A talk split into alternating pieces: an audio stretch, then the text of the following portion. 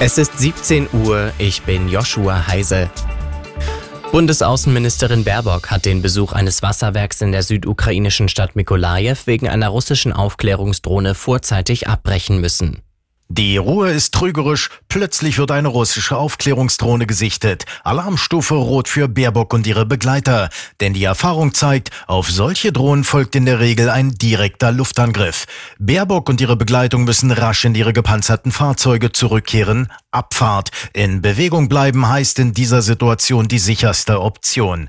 Wenig später Entwarnung. Die Reise, sie ist gefährlich. Schon Samstagabend musste Baerbock in Odessa nach einem Luftalarm einen Schutzraum aufsuchen. Clemens Kurt Nachrichtenredaktion. Die Angriffe der Houthi-Milizen auf internationale Frachtschiffe im Roten Meer gehen weiter. Wie ein Sprecher der Miliz mitgeteilt hat, wurde ein unter amerikanischer Flagge fahrendes Schiff im Golf von Aden attackiert. Das US-Militär fing nach eigenen Angaben eine Rakete ab, die mutmaßlich auf das Schiff abgefeuert worden war. Unterdessen droht ein vergangene Woche angegriffener Frachter unterzugehen. Wegen des entstandenen Lecks hat sich inzwischen ein fast 30 Kilometer langer Ölteppich gebildet. Polnische Bauern haben die Autobahn nach Deutschland an der Grenze bei Frankfurt an der Oder in Brandenburg mit Traktoren blockiert. Damit protestieren sie gegen die EU-Agrarpolitik, aber auch gegen die Einfuhr günstiger Agrarprodukte aus der Ukraine. Wegen der Aktion musste die Polizei den Verkehr umleiten. Die A12 ist teilweise komplett gesperrt.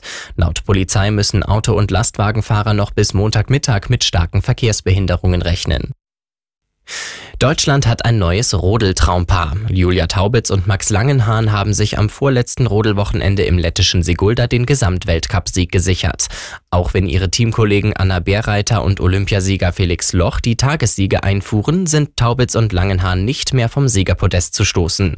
Bei den Frauen haben seit 1999 ausschließlich deutsche Rodlerinnen den Gesamtweltcup gewonnen.